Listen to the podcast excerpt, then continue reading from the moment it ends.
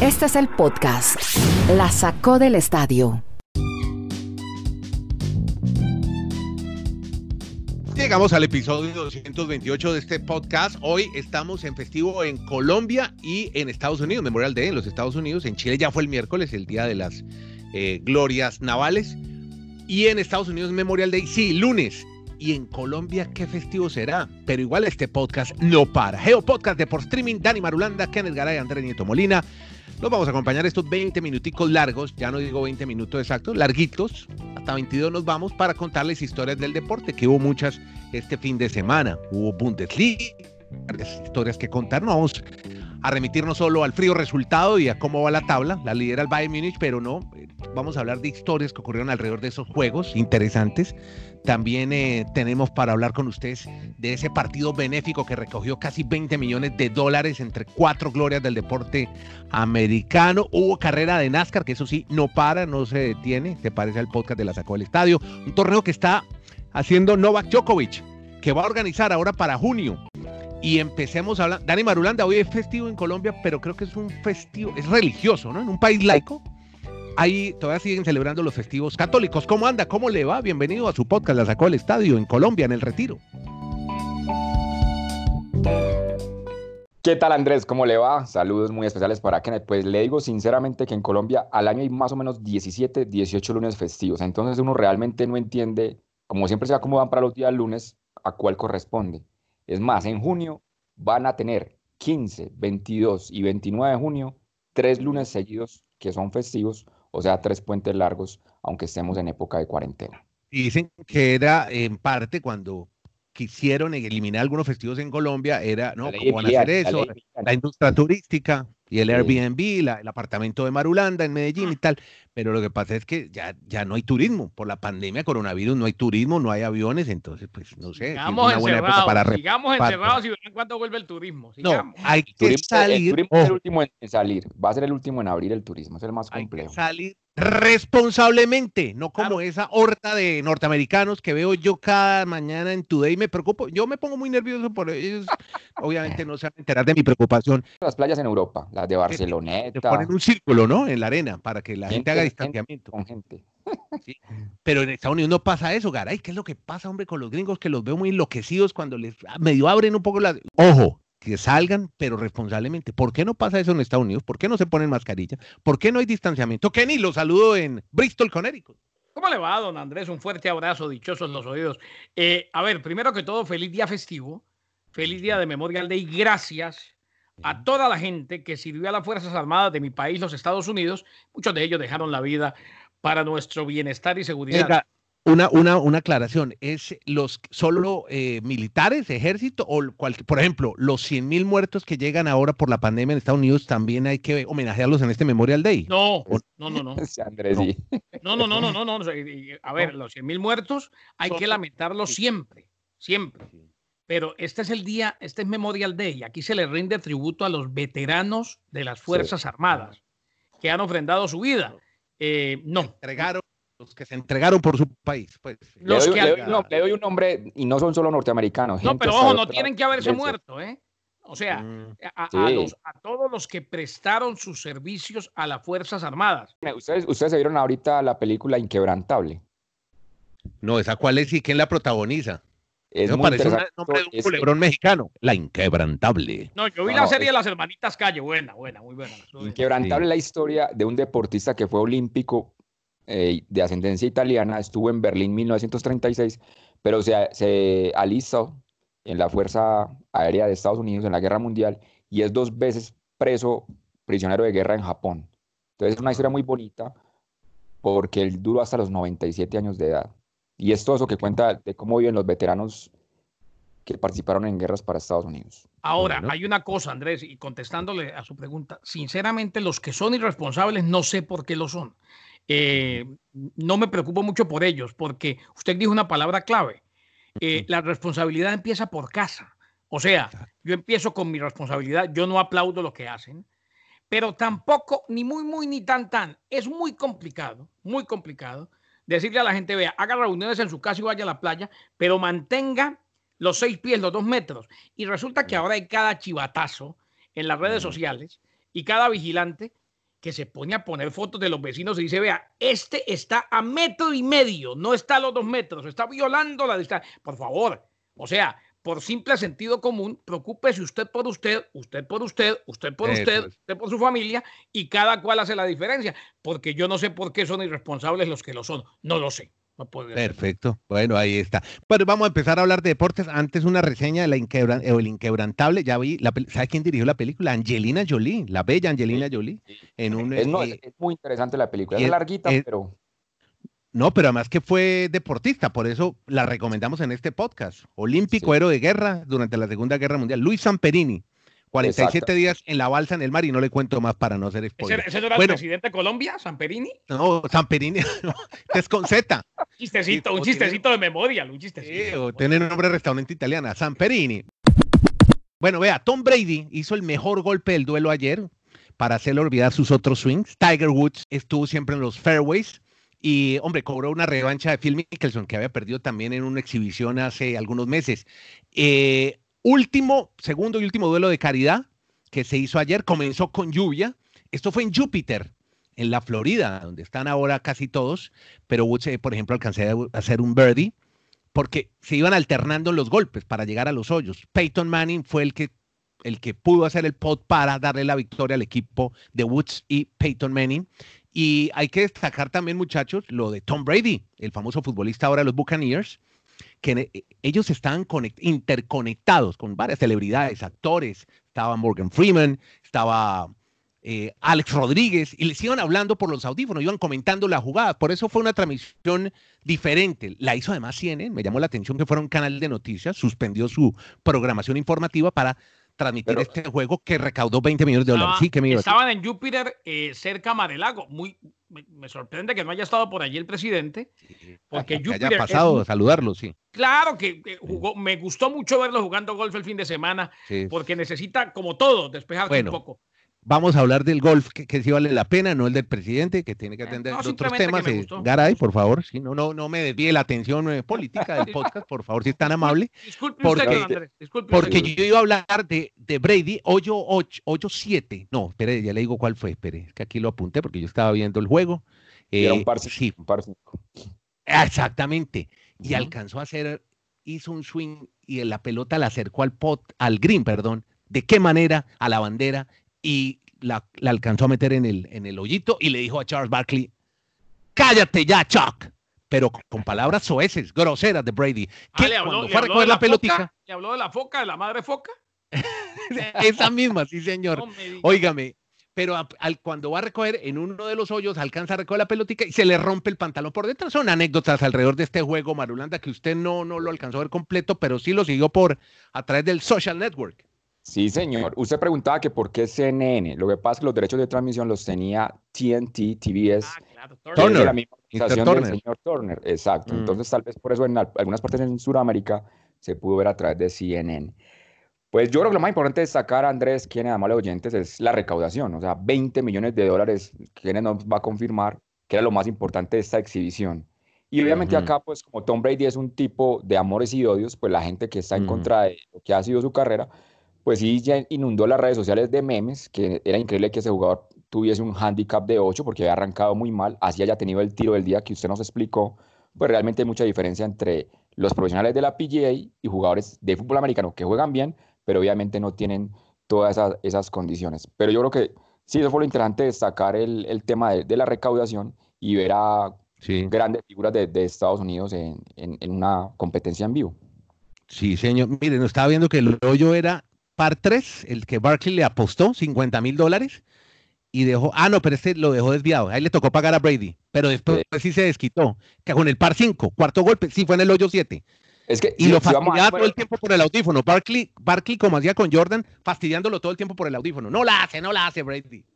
Es que en, ese formato en el que se jugó ese, llegaron al último hoyo y tenía una ventaja de uno arriba Tiger y Peyton Manning. Entonces Bruce Kepka, que es uno de los mejores golfistas que tiene en ese momento la PGA, puso en sus redes sociales, en su Twitter, que si Brady hacía par en ese hoyo, él donaba ya 100 mil dólares a, la no Hizo, no hizo par. Entonces, él sabía a quién le podía apostar para, para no lograrlo.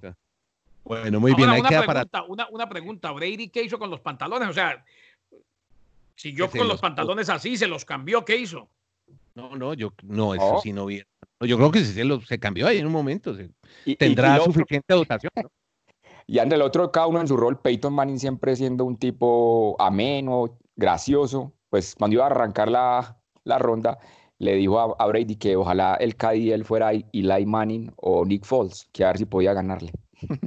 Mire, como anécdota, como no iba a KD tampoco, esta podían haber hecho carrera en los cochecitos, porque iban todo el tiempo en los coches, ahí cargaban las, talegas, paraban, pero ah, estaban como una especie de rally, era muy divertido. Cada, cada, carro tenía, cada carrito tenía su cámara, y hubo un momento que me llamó la atención Brady mirando todo el tiempo el celular y manejando en el coche, cosa que me pareció algo inseguro, pero bueno, con lluvia. son detalles. sí, exactamente. No, muy seguramente mañana, mañana es titular eso en el New York Times, ¿no? Vi a Brady con la gorrita, la TV, que seguramente se va a vender mucho, ¿no? Con su marca. Sí, claro. Y lo lo protagonizaba, eh, lo, perdón, lo, lo, patrocinaba una marca Under Armour. seguramente el eh, problema con los pantalones serán para esta marca norteamericana de ropa deportiva. Bueno, eh, más de deportes en vivo, uno, NASCAR, ¿no? La Coca-Cola 600 este fin de semana. Invitamos a Coca-Cola a patrocinar este podcast, Marulo. sí, esperamos que algún día, así como celebró ayer Brad Keselowski, ese fin de semana por haber ganado esas míticas 600 millas de Charlotte y se vuelve a competir el día miércoles nuevamente en esa misma pista sin público, pero con las grandes figuras de la NASA que por lo menos para el mundo norteamericano están felices porque son unas competencias largas, eternas, de cuatro horas, cuatro horas y media, más o menos fue la que tuvo este fin de semana y pues allí celebran entonces los aficionados de, de ese piloto, que es uno de los tres que ha ganado por lo menos una carrera durante la última década cada año.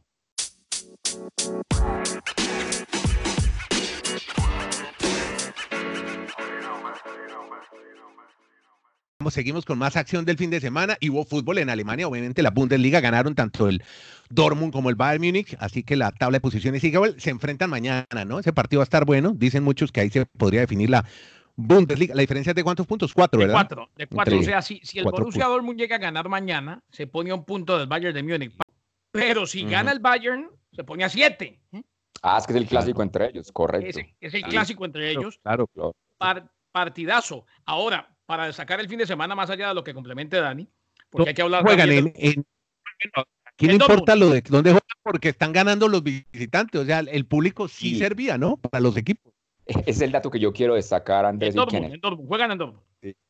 Se han jugado 18 eh, pero, eh, perdón, perdón, es que si hubieran jugado en Dortmund en condiciones normales, el público en Dortmund es el público, es una barra que verdaderamente alienta, puede ganar partidos. Y ese es el dato que quería destacar, Andrés Kennedy, oyentes. Se han jugado 18 partidos después de la reanudación de la Bundesliga.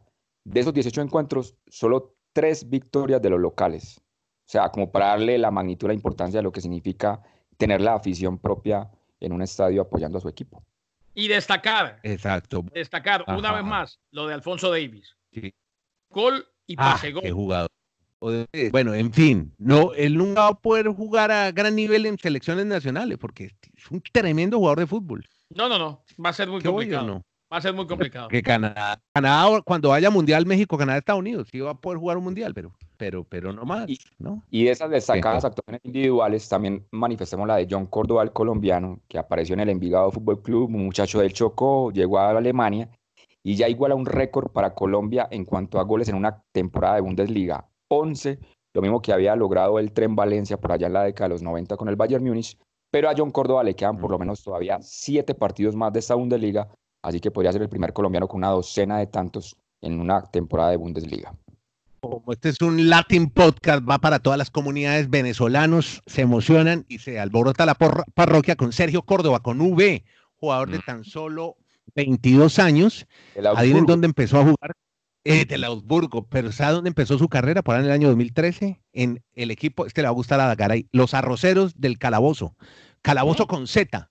Ahí empezó Liga Regional del Estado Guárico y después llegó al Caracas Fútbol Club. Él hizo parte. Los arroceros del Calabozo, me dijo. ¿Cómo le parece? El equipo donde arrancó este pelado Córdoba, que hizo gol ayer con el Augsburgo. Este estuvo en, el, en la selección de Venezuela, subcampeona del mundo en Corea, la de Dudamel. Sí, que claro, bien por que, jugó, que jugó la final ante Inglaterra. La del Borussia Mönchengladbach, la expectativa de cuánta gente iba a comprar su fotografía, para poner una especie de, de cartón en las tribunas, y al final fueron 13 mil aficionados. Cada uno, recordemos, costó 19 euros, pero todo eso va a ser para obras benéficas de este equipo del Borussia Mönchengladbach. ¿Por dónde pueden empezar los equipos a ganar dinero? Ya que no van a poder entrar personas, público al estadio, se pierde la taquilla, pero es una buena forma. Ahí está la creatividad, ¿no? La creatividad que hay que poner a relucir en estas épocas de pandemia. Reflexión de Jorge Valdano sobre el fútbol en Alemania y sobre fútbol, sobre, yo diría más que partidos, entrenamientos, son como unos entrenos, ¿no? Todo esto que está pasando en Alemania, se oyen los gritos de los jugadores, los insultos, lo que le dicen al árbitro y tal. Valdano dice, con el estadio lleno, pierde menos, pierdes menos la concentración. Bien, importante lo que dice Valdano, lo dijo el programa El Transistor de Onda Cero.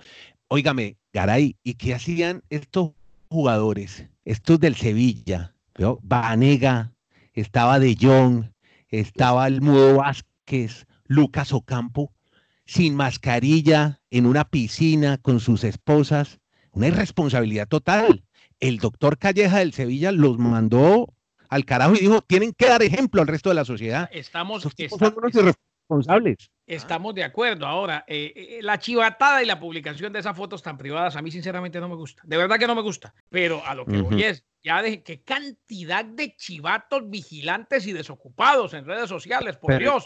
Kenneth, pero Kenneth, a ver, pero, pero es que lo que hemos hablado, si van a empezar un torneo el 8 de junio, ya lo, ya el presidente de gobierno, el 7 dijo, ya desde el 7 pueden jugar fútbol. Esos tipos no tienen que estar en una piscina con otra gente, tienen que estar aislados, hombre. Nieto, yo no ah. digo que esté, que, esté, que esté bien, está muy mal. Pero ya, cada mm. cual preocúpese por lo suyo. Pero es que, sí, a ver, pero, a ver, supongamos. qué bueno que haya chivatada, qué bueno, es que no, a eso voy. No, no sabe por qué no, porque es que. Y porque estos son irresponsables. estos pueden contagiar a otros ellos, ellos son tan irresponsables como lo es cualquier persona del diario vivir que esté en una reunión familiar y se haga una foto así de cercana. Entonces, están haciendo mil test antes de los partidos. Van a empezar un torneo no, donde no pueden contagiar a sus colegas. Olvidemos, sí, pero olvidémonos de que son futbolistas. contagio es contagio. Pero en ocho días tienen que estar jugando fútbol. En dos semanas. pero por eso le digo, por eso le digo, olvidémonos de que son futbolistas. Contagio es contagio.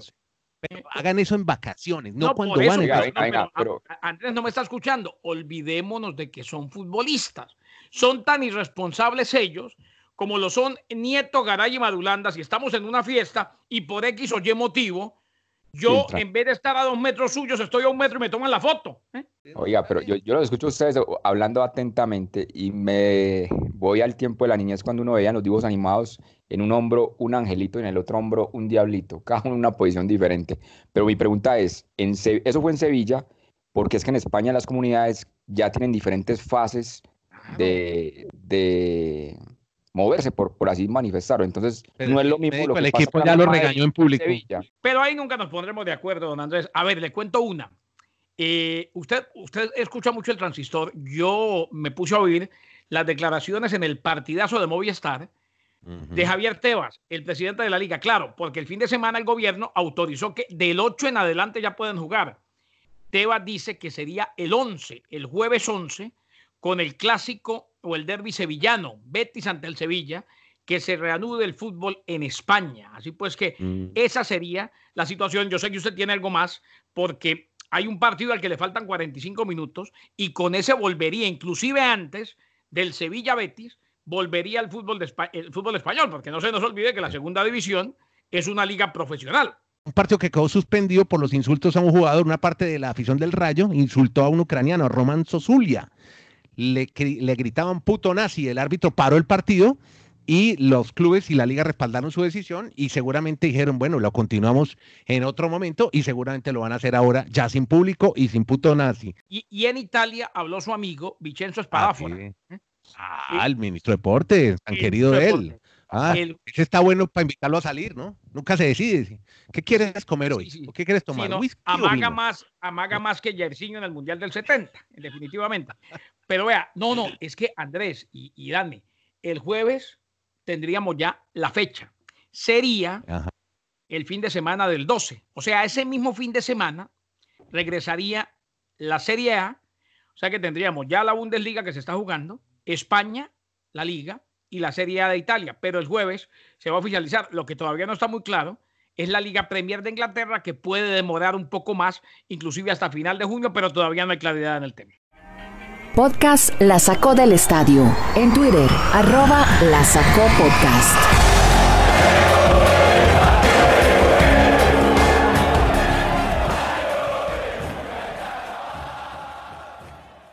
Compañero, eh, Dani, le iba a contar de Nole, que se, se, está inventando un torneito de tenis, ahí como para estarse moviendo, se llama el Adria Tour.